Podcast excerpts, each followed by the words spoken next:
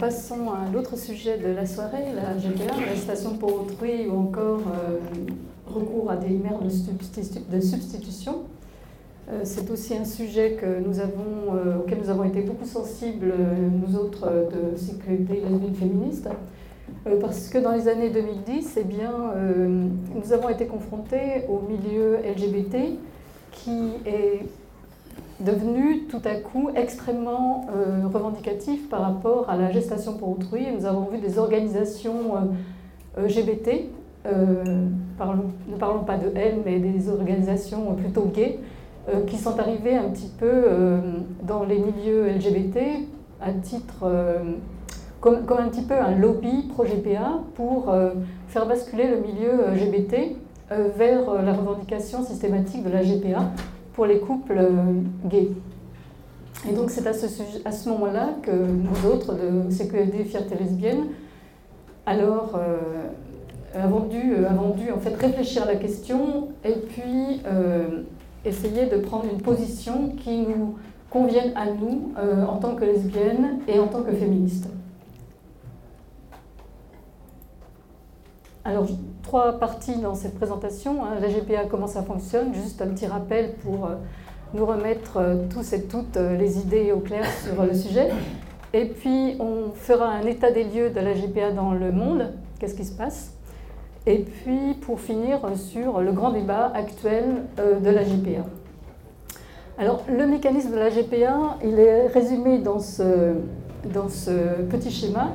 Alors tout d'abord, le terme de GPA, euh, gestation pour autrui, c'est le, terme qui, est utilisé aujourd'hui, or euh, satisfait absolument personne pour plusieurs raisons. D'abord, gestation, c'est un terme peut-être médical, mais qu'on retrouve plutôt dans le monde animal.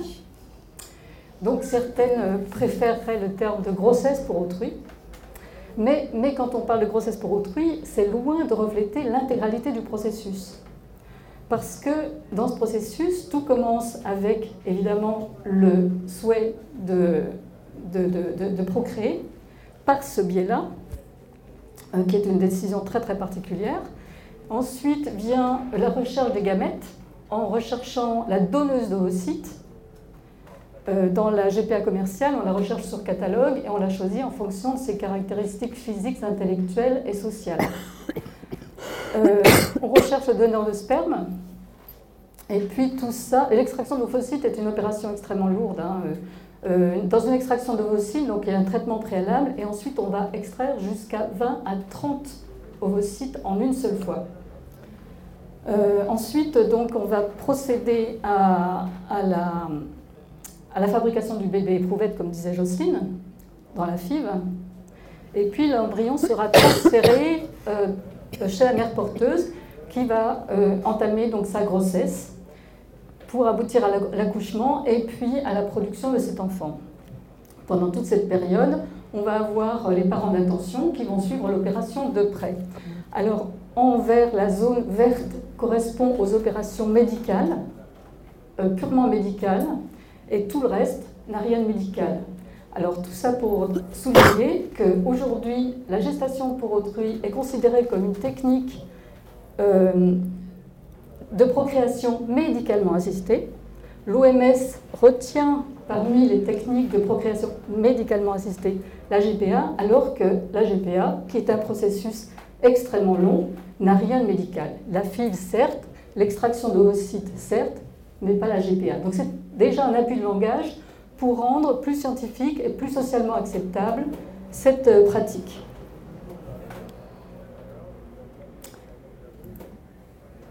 Alors la GPL est interdite en France, vous le savez, il y a deux principes fondamentaux qui font que cette, la GPL est interdite.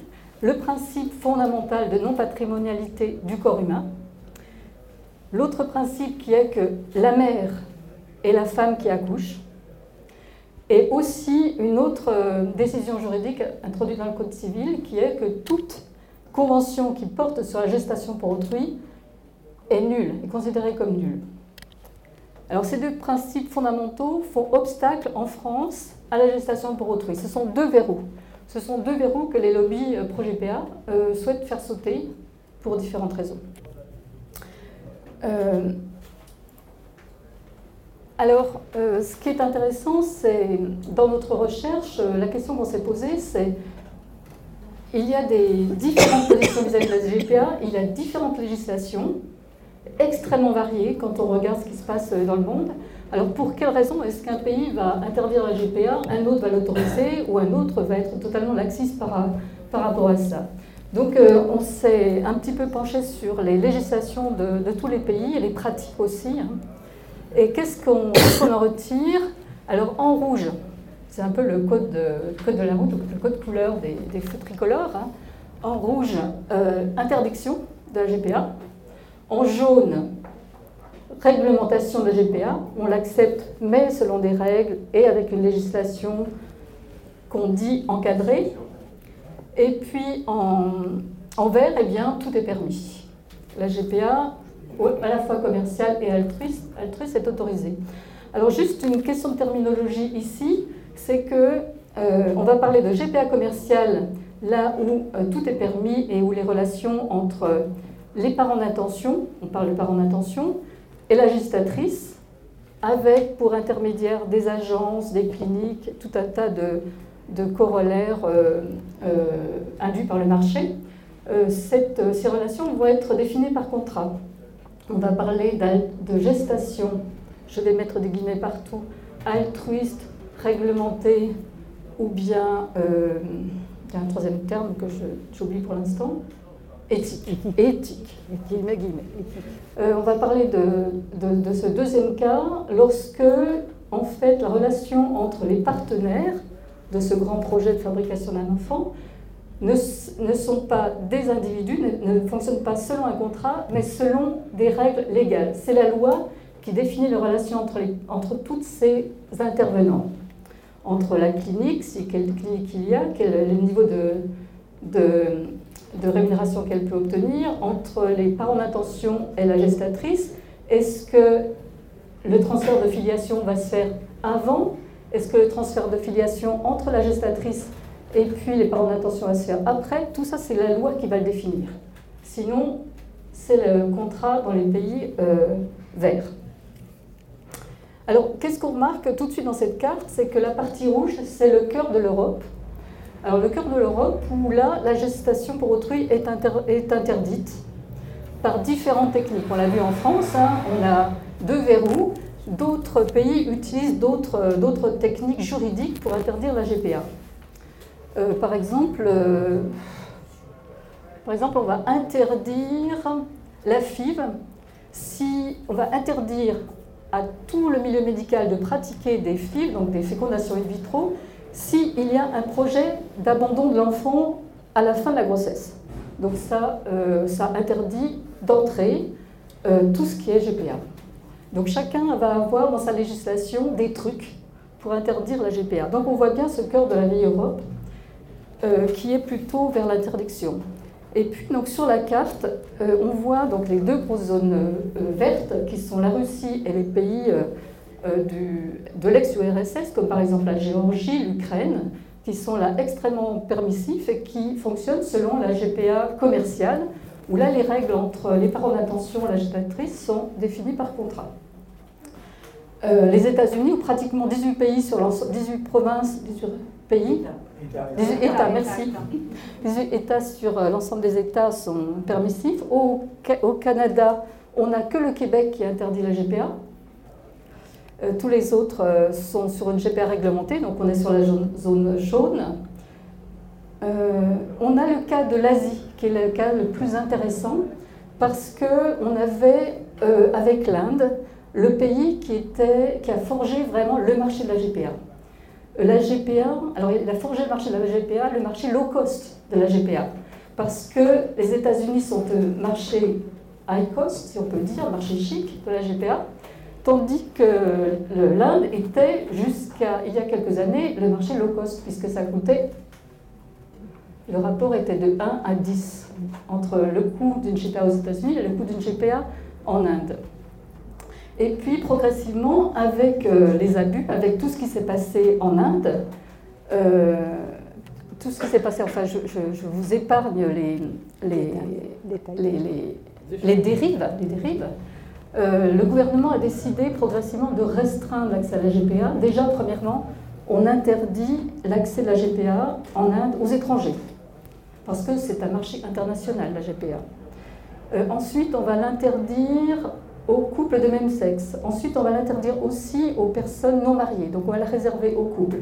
Et en ce moment, le débat, c'est on va la réserver aux personnes, aux couples qui sont mariés depuis 5 ans et qui, en 5 ans, ont, essayé pendant 5 ans la PMA et qui n'ont pas réussi. Donc ça fait 10 ans, enfin ça fait 5-5, voilà, ça fait beaucoup de temps. Et, euh, et, on va leur autoriser un nombre limité de GPA. Euh, parce que aussi, dans les abus, j'ai oublié, dans les abus, ce qui a fait beaucoup réagir le gouvernement, c'est qu'ils se sont rendus compte que des femmes étaient, les femmes mères porteuses, recrutées comme mères porteuses, étaient euh, fortement contraintes par contrat. Ça devenait euh, un marché esclavagiste pratiquement. Et puis, il avait fallu en arriver à limiter, par exemple, le nombre de, de GPA par mère porteuse. On l'avait limité à 4. Ça veut dire que ça allait beaucoup plus loin. Mais l'Inde interdit progressivement, donc ferme sa frontière et interdit progressivement l'accès, réserve, je ne vais pas interdire parce qu'ils ne sont pas du tout en train d'interdire, ils sont en train de réglementer, euh, réglementer la, GPA, la limiter à des cas bien précis, et à ce moment-là, toutes les cliniques qui étaient installées sur le territoire de l'Inde vont se déporter où ben, Dans les pays voisins, au Népal. Alors au Népal, c'est aussi un cas intéressant parce que euh, le Népal a choisi de développer la GPA internationale comme un marché apporteur de devises. Il a interdit que la GPA soit réalisée pour des, par des, des nationales, des, femmes euh, népalaises, mais autorisé à ce qu'on vienne sur son territoire pour pratiquer la GPA. C'est une source de, une source de devises considérable et ce sont les Australiens et les Israéliens qui, sont, qui viennent, qui sont les clients de cette GPA. Et donc les, cliniques qui étaient installées en Inde et qui pratiquaient la GPA se sont déportées sur le Népal, ont amené leurs mères porteuses et on en recruté dans les pays avoisinants, au Laos, au Vietnam. Donc euh, le marché a bien marché jusqu'à un cataclysme en 2012. Euh, c'est un tremblement de terre ou je sais pas, une chose physique dévastatrice, je ne sais plus si c'est un tremblement de terre, une éruption volcanique. Tremblement de terre, merci, euh, qui a complètement dévasté le, le pays. Et ce qui s'est passé, c'est que d'Israël sont arrivés des avions qui ont atterri là où c'était possible encore d'atterrir dans cette tourmente pour prendre quoi? Les enfants. Et en laissant sur le tarmac les mères porteuses, enfin les mères qui avaient accouché, qui n'étaient pas des Népalaises, puisque en fait elles venaient d'Inde, elles venaient du Vietnam, elles venaient du Cambodge. Ça a provoqué un scandale national, un scandale international, qui a immédiatement provoqué de la part du gouvernement népalais la fermeture définitive de l'accès euh, à la GPA sur son territoire. Ça s'est déporté, ensuite sur le Cambodge. Mais au Cambodge, ils se sont rendus compte qu'en fait, les cliniques de GPA et toute la pratique de la GPA monopolisaient les ressources euh, médicales euh, de telle sorte que en fait, les Cambodgiens avaient moins accès à des ressources médicales du fait de ce développement de ce marché qui utilisait les bonnes ressources. Donc eux aussi ont fermé. On a eu la Thaïlande aussi qui a fermé ses frontières à la GPA internationale pour euh, des histoires de scandales, des histoires d'enfants qui ont été conçus mais abandonnés par les demandeurs sur le territoire euh, thaïlandais. Enfin, il y a eu tout un tas de scandales. Alors on voit euh, que dans les pays asiatiques, on passe d'une loi du marché sans limite à une réglementation de plus en plus contraignante pour réserver en fait la GPA à des cas bien déterminés. Voilà, alors c'est. Derrière tout ça, quand on se pose la question, mais, mais quelles sont les logiques qui sont derrière En fait, on se rend compte. Enfin, j'essaie de, j'essaie d'un petit peu de, de, faire une idée et puis de, de, chercher quels sont les ressorts législatifs derrière toutes ces attitudes, hein, de la, du libéralisme plus total à l'interdiction absolue. Euh, on se rend compte, euh, si vous voulez, que dans les pays de la vieille Europe, on a euh, un souci d'égalité et un souci, la loi, le droit, est là pour protéger les citoyens, protéger les citoyens de l'État, les protéger à égalité. Et donc la loi est quelque chose de protectrice. En revanche, dans les pays où on réglemente, La loi, elle est, pour, elle est là pour faciliter les relations entre les individus. Donc elle est là, elle n'intervient que pour euh, réglementer les, que pour intervenir lorsqu'il y a dérive. Le reste du temps, tout fonctionne bien, je n'interviens pas. Mais s'il se passe quelque chose, je veux que les relations entre mes citoyens et citoyennes se passent au mieux, donc je vais réglementer. Euh, et puis évidemment, on a les pays du laisser-faire, euh, qui sont les États-Unis, puis la Russie, qui là voit un marché se développer sans, sans, sans vergogne. voilà. Alors le débat autour de la GPA, alors, les positions en présence. Euh, alors, les positions en présence, on a les pros. Alors, quand je dis les pros, ce sont les pro-abolition de la, universelle de la GPA. Voilà. Et il y a bien sûr les pro-GPA. Alors, du côté des pro-abolition de la GPA, on a deux catégories. Alors, des, catégories qui interviennent sur le sujet avec des motivations totalement différentes. Évidemment, dans le premier, dans le premier groupe, dont on fait partie d'ailleurs, euh, la, motivation en faveur de l'abolition agrège des politiques de gauche, des organisations féministes et des droits humains, sur la question de la liberté, de l'égalité, de la justice sociale, du droit des femmes. Mais le deuxième groupe, dont le leader en France est bien sûr euh, la Manif pour tous, bien qu'il utilise des arguments féministes en parlant de non-marchandisation du corps des femmes, agit lui au nom du respect de la, de la femme, la femme, euh, de l'imposition de la norme hétérosexuelle et puis de la quasi-sacralisation de la fonction procréatrice de la mère. Alors du côté des pro-GPA, donc déjà en faveur de la légalisation de la GPA, du recours à la GPA, on trouve des courants libéraux avec euh, leur porte-parole médiatique. Euh, il y a eu le célèbre Pierre Berger, aujourd'hui décédé, qui, disait que bah, l'utérus des femmes, c'est comme le muscle, hein, c'est fait pour travailler. Bon, évidemment, lui, il était du côté de l'acheteur, alors il ne va pas faire dans le détail. Hein. Euh, il y avait aussi les courants de pensée universitaires autour d'Irène Terry. Alors, ces courants universitaires euh, partent du principe que euh, la GPA commerciale, c'est vraiment horrible. C'est l'esclavage, c'est quelque chose à éviter. Donc, il faut réglementer. Donc, pour, pour ces courants-là, ils brandissent un peu l'épouvantail de la GPA commerciale pour, lever le, pour, utiliser le levier de, la libération de la GPA sous un angle réglementé. Et puis bien sûr, euh, on, a, les grands intéressés par la GPA, ce sont les acteurs du marché. Hein. Euh, les juristes, euh, les cliniques, le, chiffre d'affaires, jusqu'à ce que l'Inde arrête, ferme ses frontières, le chiffre d'affaires réalisé en Inde par la GPA était colossal. Et ce que percevait la mère porteuse par rapport à ce que percevaient les intermédiaires était de l'ordre de 1 à 6. Elle recevait 10 000 lorsque les autres recevaient 50 000. Hein, donc. Euh, alors, une chose aussi, c'est que dans le, courant d'Irène Terry, hein, les universitaires, ils parlent beaucoup de GPA éthique. Alors, GPA éthique, euh, ça serait pour eux d'éviter tout ce qui est commercial, parce que les échanges d'argent, c'est vraiment dégoûtant. Alors, euh, surtout que la mère porteuse ne soit pas payée. Qu'elle fasse ça à titre gratuit, euh, par générosité, euh, en fonction, sur, un concept de don, de don. Parce que là aussi, habilement, on se raccroche à ce qu'on appelle le. on, essaie de trouver des, des, comment dire, des modèles, des modèles on transposerait. Donc on se raccroche par exemple au don d'organes. Le don d'organes est gratuit et ne défrise personne, si on peut dire. Et, et, donc on va parler de don de gestation. La mère porteuse va faire un don de gestation. Et euh, là, on oublie simplement une chose, c'est que quand on fait un don d'organes, c'est pour des raisons médicales, pour sauver la vie d'une personne. Quand on fait un don de gestation, ça n'a rien à, à voir avec sauver la vie d'une personne. Voilà. Donc c'est un petit peu un, argument d'arnaque, enfin selon nous. Hein. Alors en ce qui nous concerne, nous, euh, notre organisation, évidemment, on est pour l'abolition universelle du recours à la GPA, parce qu'on est contre tous les systèmes d'exploitation.